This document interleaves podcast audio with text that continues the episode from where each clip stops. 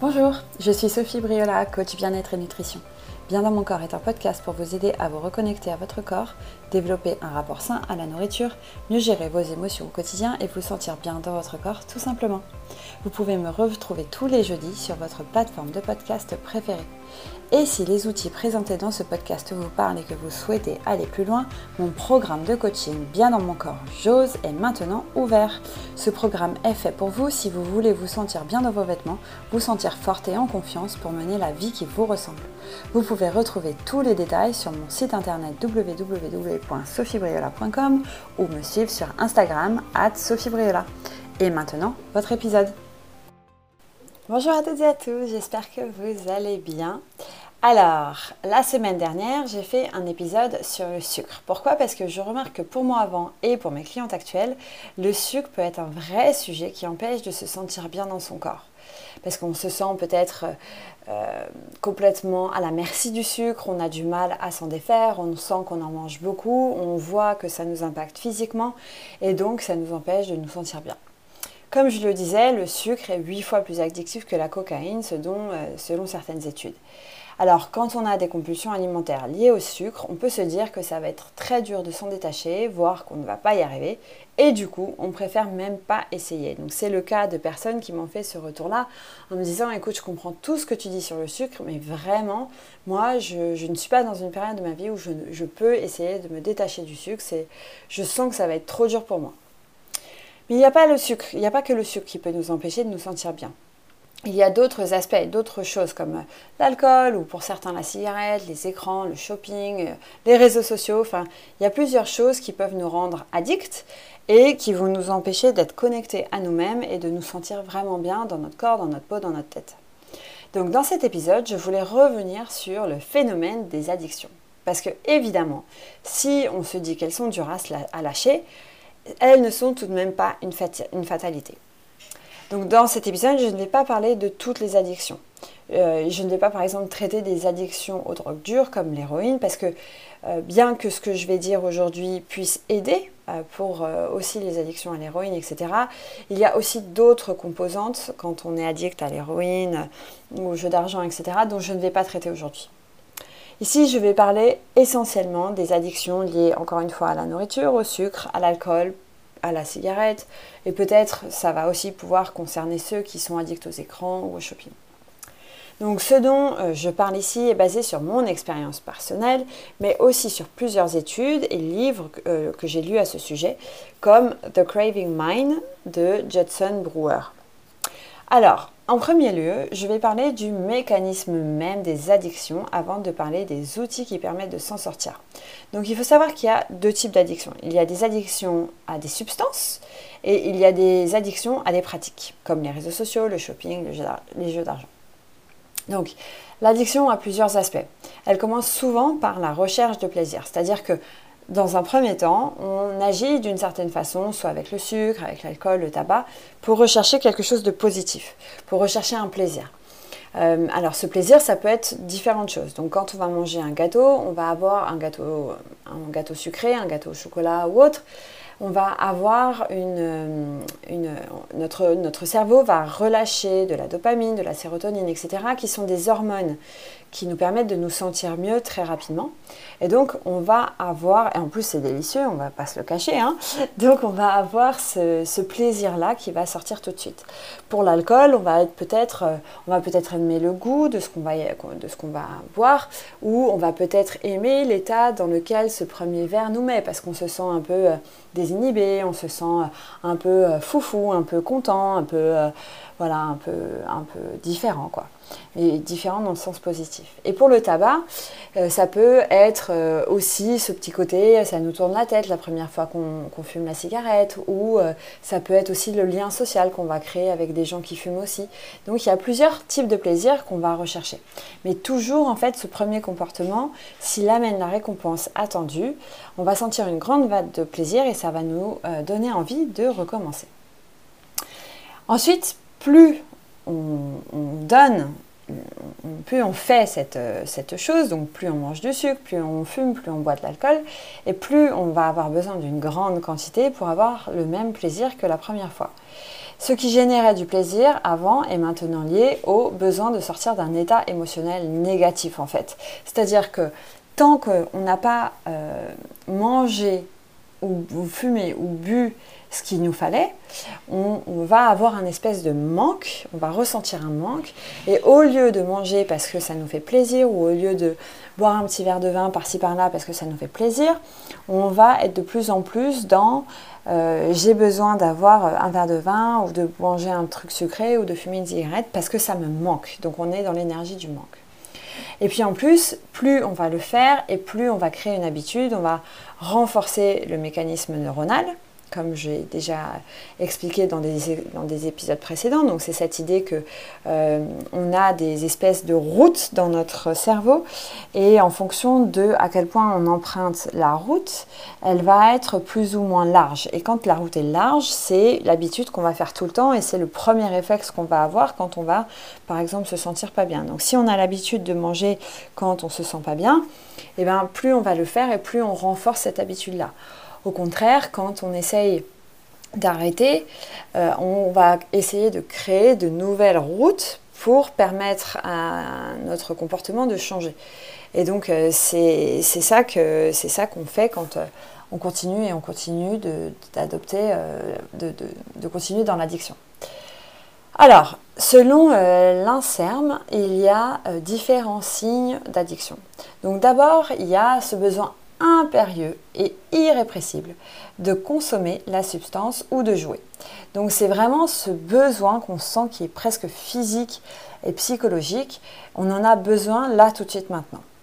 Et il y a aussi une perte de contrôle sur la quantité et le temps dédié à la prise de la substance ou du jeu.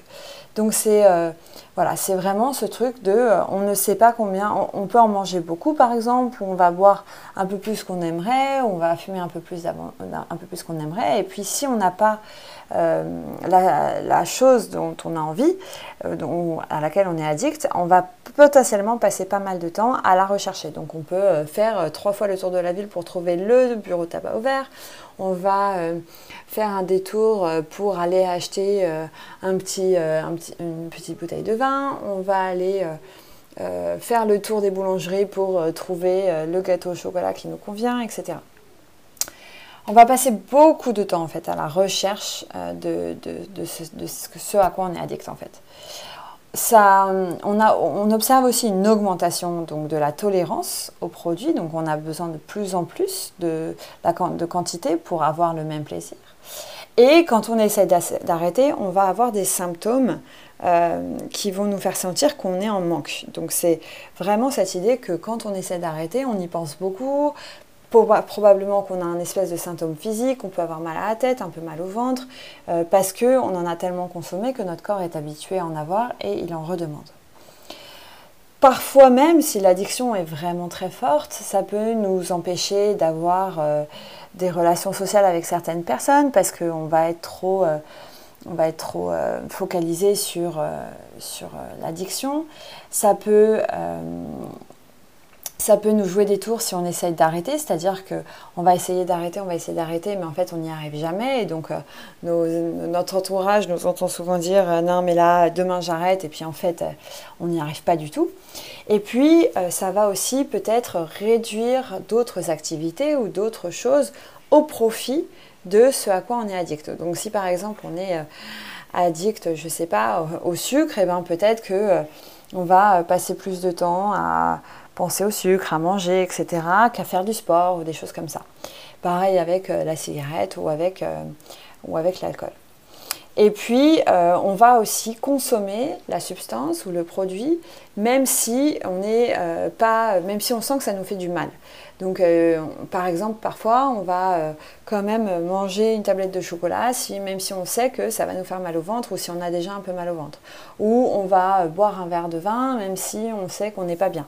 Ou on va fumer une cigarette, même si on se sent pas terrible, terrible. Donc, malgré notre état physique et psychologique, on va quand même prendre le produit auquel on est addict.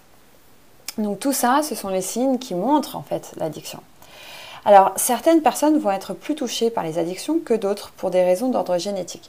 Donc, on entend euh, souvent des personnes dire Ah non, mais moi, ça euh, ça me fait rien, je peux m'arrêter du jour au lendemain sur euh, n'importe quel produit que je prends. Donc, j'ai jamais eu d'addiction. On entend quelques personnes dire ça.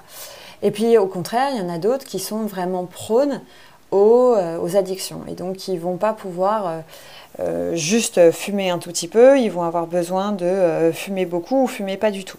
Pareil avec euh, le sucre ou, l'alcool. Et ça, c'est des prédispositions génétiques. Il faut juste savoir comment on fonctionne. en revanche, il faut savoir aussi que bah, c'est pas parce qu'on a une prédisposition génétique comme ça que ça veut dire qu'on va être addict à tout ce qu'on tout touche quoi. Ça veut pas dire que on, va devoir être addict à l'alcool, etc. Dès qu'on en boit, dire que on a plus une propension pour être addict, mais qu'il y a des choses qu'on peut faire pour travailler là-dessus et qu'on n'est pas obligé d'activer ces gènes-là. Alors, toute personne, du coup, peut se défaire d'une addiction. Mais il y a un process en fait pour faire ça. Et c'est le process que je voudrais partager avec vous aujourd'hui si euh, vous avez tendance à avoir des addictions. La, la première chose, la première étape, comme toujours, toujours, toujours, c'est dans la préparation, avant même de se lancer, avant même d'essayer euh, de se sevrer, on va dire, première étape, c'est toujours se connecter à son pourquoi et à ses valeurs. Donc, qu'est-ce qui fait que là, maintenant, tout de suite, on a envie d'arrêter? Pourquoi? Pourquoi c'est important pour nous? Et ce pourquoi doit être connecté à des valeurs fortes. Sinon, ça ne marchera pas. Et, le pourquoi ne peut pas venir de quelqu'un. C'est-à-dire que si euh, euh, quelqu'un vous dit ah tu devrais manger moins de sucre, ah tu devrais euh, arrêter de fumer, ah tu devrais boire moins d'alcool, c'est pas pour ça que vous allez le faire. Et j'imagine que pour ceux qui ont déjà été dans ce cas-là, vous voyez très bien de quoi je parle. L'idée, c'est vraiment que ça vienne de la personne et que ça soit vraiment connecté à son pourquoi et à ses valeurs. Donc je vais prendre mon exemple sur le sucre et après je prendrai l'exemple de mon mari sur la cigarette. Euh, donc pour moi sur le sucre, le, mon pourquoi, ça a été que euh, je sentais que j'avais pas mal de soucis, enfin j'avais quelques petits soucis de santé, notamment un déséquilibre hormonal, notamment euh, des gros moments de fatigue, euh, alors que j'avais deux enfants, que j'ai deux enfants en bas âge. et puis ouais, vraiment, c'est ce côté des envies incontrôlables à, répétition qui, qui, qui m'embêtaient, qui m'impactaient physiquement et qui que j'aimais pas en fait, parce que j'aimais pas euh, avoir euh, très très très envie euh, de chocolat en plein milieu de la journée parce que j'étais stressée. J'aimais pas du tout cet état-là de dépendance en fait. Et donc mon pourquoi à moi, ça a été vraiment de d'améliorer mon état de santé et de me libérer de la dépendance en fait, de la dépendance par rapport au sucre et de ne pas être obligée d'avoir absolument à manger quelque chose de sucré à la fin d'un repas ou quand j'étais stressée, etc. Mais d'avoir d'autres alternatives plus euh, saines pour moi. Et donc c'est ça qui m'a fait vraiment euh, être curieuse par rapport à me sevrer sur le sucre. Donc c'est vraiment, ça a été euh, relié à la valeur santé et un peu à la valeur liberté. Maintenant, si je prends l'exemple de mon mari sur la cigarette, après avoir pas mal discuté avec lui et notamment après euh, les épisodes euh, que j'avais fait sur le sujet. Euh, encore une fois, lui, ça a été, il y a eu plusieurs choses, mais déjà, ça, ça c'est devenu de lui, c'est-à-dire que il n'y avait, moi, j'avais essayé de le faire arrêter plusieurs fois en lui disant des choses absolument horribles, etc. Ça n'avait jamais marché. Et puis, il a arrêté parce que il en avait marre, en fait. Il en avait marre de la dépendance. Il en avait marre de de, devoir descendre à chaque fois, de, devoir sortir euh, quand on était au milieu d'un repas et de me laisser seule à la table juste pour aller fumer, même s'il pleuvait dehors et qu'il faisait froid. Il en avait marre de d'avoir à faire ce geste-là euh, tôt le matin, euh, etc. Donc il, en a vraiment eu marre aussi de cette dépendance et c'est ce qui lui a fait arrêter. Euh, et pour lui, ça ne servait plus à rien en fait et, finalement il avait commencé à avoir les inconvénients plus que les avantages et plus que le plaisir qu'il en retirait. Donc c'est vraiment cette première étape qui est critique et si vous ne faites pas ça, vous n'allez pas pouvoir arrêter euh, ce, sur quoi, ce à quoi vous êtes addict parce que euh, cette connexion au pourquoi et à vos valeurs va faire que même dans les moments durs, quand vous allez vous reconnecter à ça, vous allez pouvoir continuer, vous allez trouver la motivation intrinsèque pour continuer.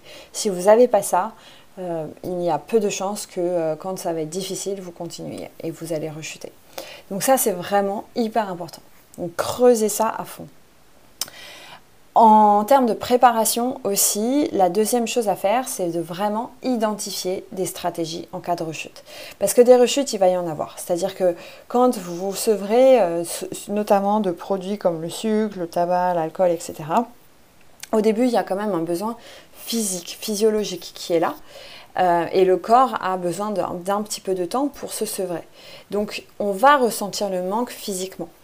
Et du coup, il faut avoir en tête des stratégies qu'on va pouvoir employer quand ce manque va se faire ressentir. Donc, qu'est-ce que vous allez faire? Si par exemple, vous avez envie d'arrêter le sucre, mais que euh, vous savez que bah, de temps en temps, si vous voyez quelqu'un, euh, les premiers jours notamment, ou les premières semaines, si vous voyez quelqu'un manger du sucre, vous risquez de succomber, qu'est-ce que vous allez faire? Est-ce que vous allez vous dire, euh, enfin, quelle est la petite phrase par exemple que vous allez vous dire?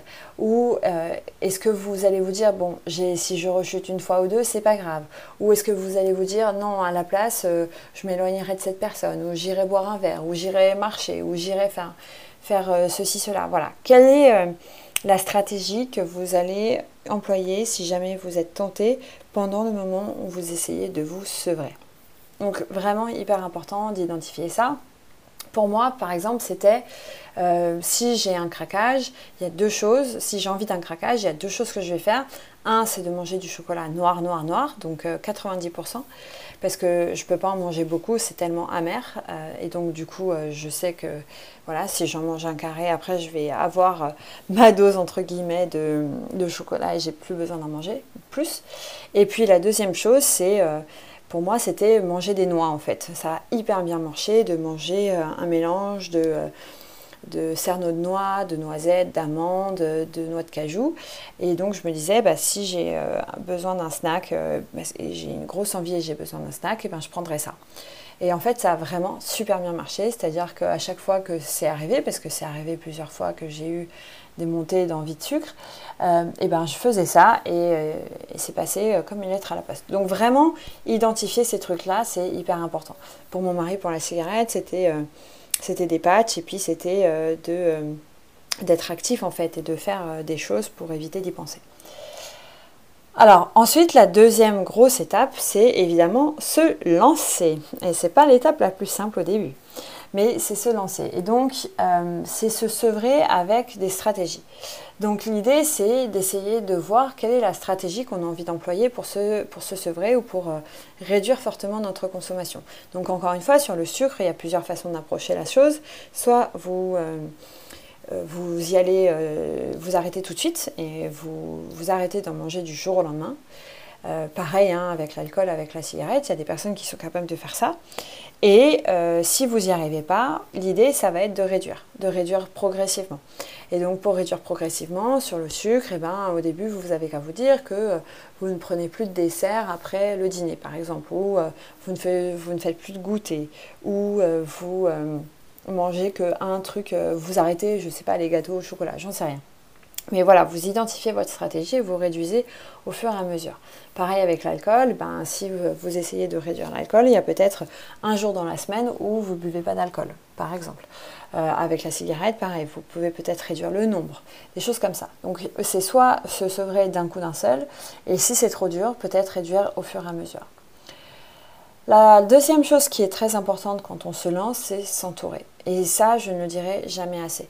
Parce qu'on se rend compte, en fait, pour des personnes qui euh, étudient les addictions, qu'il y a un truc qui marche extrêmement, extrêmement bien, c'est la connexion, la connexion aux autres. Parce que quand on, est addict, euh, ça stresse notre corps euh, et donc on a un mécanisme qui a été construit, qui est construit naturellement chez nous, qui fait que quand euh, on est connecté aux autres et quand on a plaisir à être connecté aux autres, on va relâcher de l'oxytocine, qui est l'hormone de l'amour, qui est peut-être bien connue par les femmes parce que l'oxytocine, c'est l'hormone qui va vous aider à accoucher, qui va vous permettre d'accoucher plus naturellement sans sans, trop souffrir, et puis qui euh, va aussi euh, être importante dans la connexion avec votre bébé dans les premiers moments, qui va euh, aussi aider sur l'allaitement, etc. Donc l'oxytocine, c'est vraiment l'hormone de la connexion, l'hormone de l'amour, mais il faut savoir que c'est aussi une hormone de stress, c'est-à-dire que c'est une hormone qui est liée, qui est produite par nos glandes adrénales. Et pourquoi? Parce que l'oxytocine permet de gérer le stress. Et ça, c'est un truc qu'on ignore. Euh, quand on est stressé, on produit beaucoup de cortisol, et quand on sécrète de l'oxytocine, ça réduit la cortisol qu'on sécrète. Et donc en fait, l'oxytocine, c'est un vrai super outil naturel pour euh, calmer les addictions, pour calmer le stress par rapport à tout ça. Et donc, vous entourer, euh, vous sentir connecté aux autres, prendre du plaisir à connecter avec les autres, à parler aux autres, ça peut être un vrai moyen euh, d'arrêter une addiction assez, assez facilement, à condition évidemment que les autres n'aient pas votre addiction. Parce que si vous vous entourez de personnes qui fument alors que vous essayez d'arrêter de fumer, ou si vous vous entourez de personnes qui adorent manger, se retrouver autour de d'un thé avec des gâteaux, etc., quand vous essayez de réduire le sucre, évidemment que ça va poser problème. Mais euh, l'idée, c'est plutôt d'essayer de prendre plaisir en se connectant aux autres, pas forcément euh, euh, en fumant, etc., mais plutôt juste en parlant, en allant marcher ensemble, etc. La troisième chose là-dedans, c'est d'adresser les pensées et les émotions liées à l'addiction. Donc ça, c'est plutôt le travail qu'on va faire avec l'aide des euh, thérapies euh, cognitivo-comportementales, donc les TCC. Euh, et c'est cette idée, encore une fois, que nos pensées sont liées à nos émotions, qui sont liées à nos actions, qui sont liées à nos résultats. Et donc, quand on essaie d'arrêter quelque chose, quand on essaie d'arrêter du sucre, qu'on essaie d'arrêter l'alcool ou, ou, la cigarette, l'idée c'est de comprendre quelles sont les pensées qui nous amènent à avoir ces comportements dans un premier temps. Donc par exemple pour moi, sur le sucre, c'était euh, souvent quand j'étais frustrée ou triste, euh, où j'avais besoin de sucre. Et donc en fait, quand j'ai commencé à identifier ces mécanismes-là, à comprendre les pensées qui déclenchaient mes envies, et à comprendre du coup quelles émotions ça produisait pour quelle action, j'ai pu adresser le problème à sa base en fait et à euh, vraiment travailler sur mes pensées. Et donc au lieu de dire euh, ben ah là je, je, suis hyper triste ou je suis hyper frustrée parce que ou je suis hyper stressée parce que là j'ai pas fait ceci cela et donc hop ça me déclenchait une envie de sucre. Et ben je me suis dit non mais attends là je ok je suis stressée parce que ça donc qu'est-ce que je vais faire pour pour adresser ce problème là Ok, donc euh, j'ai toute cette montagne de choses à faire. Quelle est la première chose à faire? La chose la plus importante, ça va être euh, de faire euh, X, Y, Z.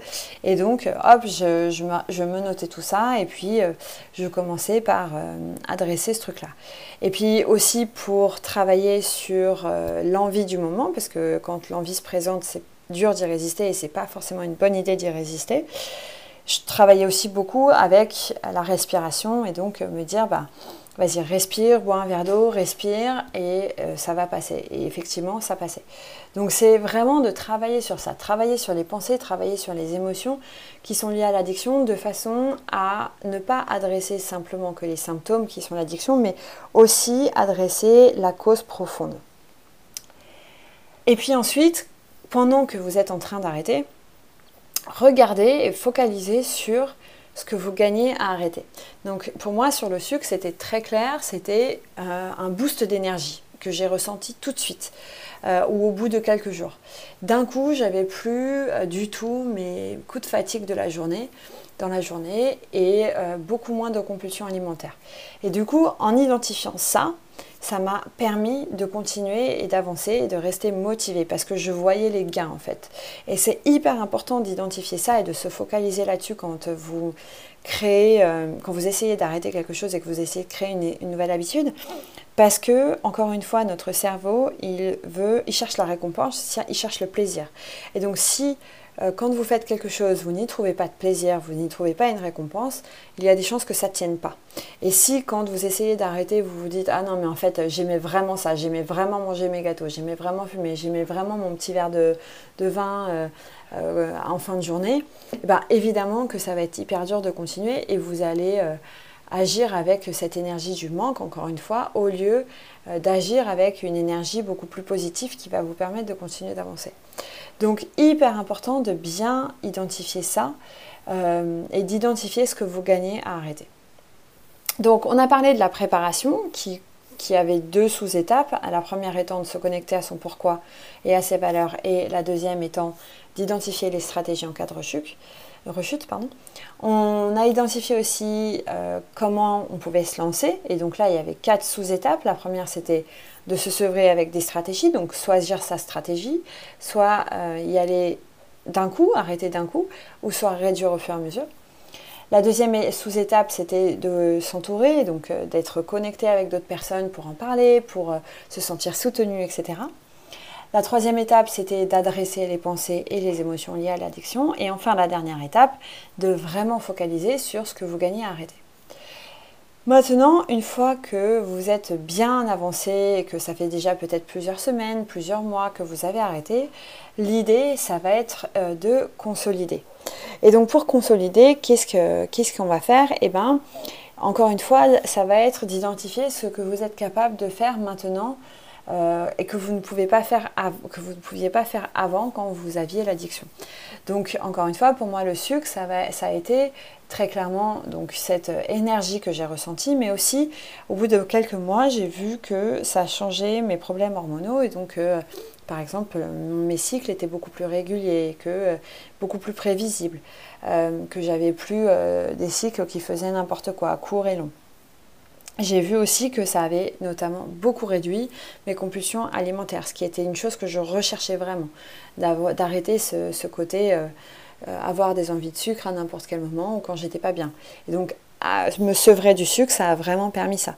Euh, je me suis sentie mieux dans mon corps, vraiment. J'avais plus ce sentiment d'inflammation interne. C'est un sentiment assez bizarre que je vais avoir du mal à vous décrire, mais euh, j'avais par exemple le ventre souvent un peu gonflé. Euh, j'avais euh, ouais, j'avais ce sentiment que j'étais ouais, qu'il y avait quelque chose qui se passait que j'étais pas bien, j'étais pas j'étais pas bien dans mon corps.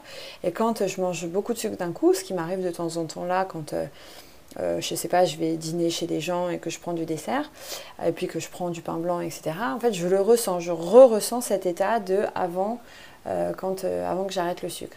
Et, j'aime pas cet état-là parce que c'est pas l'état que je connais maintenant et qui est, un état où je me sens beaucoup plus énergique, beaucoup plus forte et beaucoup mieux. Et donc, identifier tout ça et vraiment les noter et, euh, et focaliser dessus, ça aide à consolider et à, à se dire qu'on a bien fait d'arrêter en fait et qu'on on y retrouve encore une fois du plaisir. Et puis ensuite, l'idée c'est de voir ce que vous êtes capable maintenant de faire avec cette chose qui vous avait rendu addict. Donc par exemple pour moi pour le sucre, euh, j'avais pas forcément envie d'arrêter pour toujours le sucre parce que encore une fois pour moi une vie c'est faite de plaisir et je retire du plaisir à manger euh, du sucre de temps en temps. Donc ce que j'ai décidé de faire parce que pour moi ça marchait, euh, c'est de manger du sucre une fois de temps en temps. Donc, euh, m'accorder, euh, je sais pas, de, manger un peu de gâteau, de manger des trucs comme ça quand j'en avais envie, 20% du temps, on va dire. Et puis, le reste du temps, de pas en manger parce que ça me donne pas envie. C'est pas une question que je me restreins, mais vraiment, j'en ai pas envie. mais voilà, j'ai cette possibilité, cette liberté de me dire, bah non, mais là, si j'ai envie d'une glace, je prends ma glace, il n'y a pas de problème. Et, et, je ne retombe pas dedans. C'est-à-dire que c'est pas parce que je m'accorde un plaisir à un moment que ça va me donner envie de retomber dedans et de refaire ce que j'avais fait avant. Parce que je sais me reconnecter à mon pourquoi et je sais me reconnecter à ce, aux bénéfices que je retire d'avoir arrêté. arrêté. Donc hyper important. Et c'est pareil avec euh, un verre d'alcool, avec la cigarette, etc. Il y a des personnes, ou avec le café, ou des choses comme ça hein, d'ailleurs. Euh, il y a des personnes qui vont pouvoir euh, reprendre une fois qu'ils ont arrêté. par exemple, fumer une cigarette par-ci par-là, ça va rien leur faire boire un verre d'alcool par-ci par-là, ça va rien leur faire et ils vont pas retomber dans l'addiction. Et puis il y en a d'autres qui vont dire ah non non, moi je préfère ne pas approcher parce que je sais que si j'approche, c'est terminé, je retombe. Donc voilà, tout le, monde, tout le monde va avoir euh, une façon d'approcher la chose différente parce qu'on a tous des prédispositions différentes, que notre corps est différent, que notre façon de fonctionner est différente. Donc c'est d'identifier ça en fait, d'identifier ce que vous allez euh, être en mesure de faire maintenant que, maintenant vous êtes sevré, qu'est-ce que vous êtes capable de faire par rapport à cette chose dont vous êtes sevré. Voilà, c'était euh, ce que je voulais vous dire sur euh, les petites addictions. Donc encore une fois, l'idée ici, c'est de vous dire, bah, certes, il y a des choses dont on est addict, et il faut comprendre ce qui fait qu'on est addict à ces choses-là, donc en, allant chercher les pensées et les émotions, mais il n'y a rien de fatal, c'est-à-dire il n'y a pas de fatalité, c'est-à-dire que c'est pas euh, parce que vous êtes addict à quelque chose là tout de suite maintenant que vous ne pouvez pas changer, bien au contraire. Et c'est pas obligatoirement très difficile de changer. Honnêtement, euh, pour moi, l'arrêt du sucre a été beaucoup plus facile que ce que je pensais, justement parce que je me suis bien préparée, parce que euh, cette phase de préparation, je l'avais faite bien avant de me sevrer. et du coup, ça a rendu le truc hyper simple. Alors, j'ai eu des périodes un peu dures, hein, mais vraiment rien d'insurmontable, vraiment pas du tout compliqué. Euh, et, je sais que pour certaines personnes qui arrêtent de fumer, qui arrêtent de boire, etc., ça peut être pareil. Donc voilà, si vous avez besoin d'aide par rapport à ça, il y a plein, plein, plein d'outils qui existent hein, sur... Euh, vous faire arrêter par rapport aux addictions. Euh, il y a euh, évidemment euh, la sophrologie, l'hypnose qui peuvent être très utiles. et puis évidemment, je suis toujours à votre disposition pour du coaching sur ces sujets-là parce que c'est un, vrai sujet pour se sentir bien dans son corps. Et donc c'est quelque chose que j'aborde aussi avec mes clientes quand on, quand on fait du coaching ensemble. Ça fait partie de mon programme dans, de coaching. Voilà, et eh bien écoutez, j'espère que vous allez en retirer quelque chose. Euh, laissez-moi des messages pour me dire euh, si ça vous parle et euh, ce que vous avez décidé d'en faire. Et puis, je vous retrouve la semaine prochaine pour un nouvel épisode de Bien dans mon corps. Je vous souhaite une excellente journée et restez au frais. Salut tout le monde si ce podcast vous a plu, n'hésitez pas à me laisser 5 étoiles sur votre plateforme de podcast préférée de façon à le faire découvrir à d'autres personnes qui pourraient en bénéficier. Et comme toujours, laissez-moi des messages pour me dire ce que vous en pensez, ça me fait toujours très plaisir de vous lire. Je vous dis à la semaine prochaine pour un nouvel épisode de Bien dans mon corps.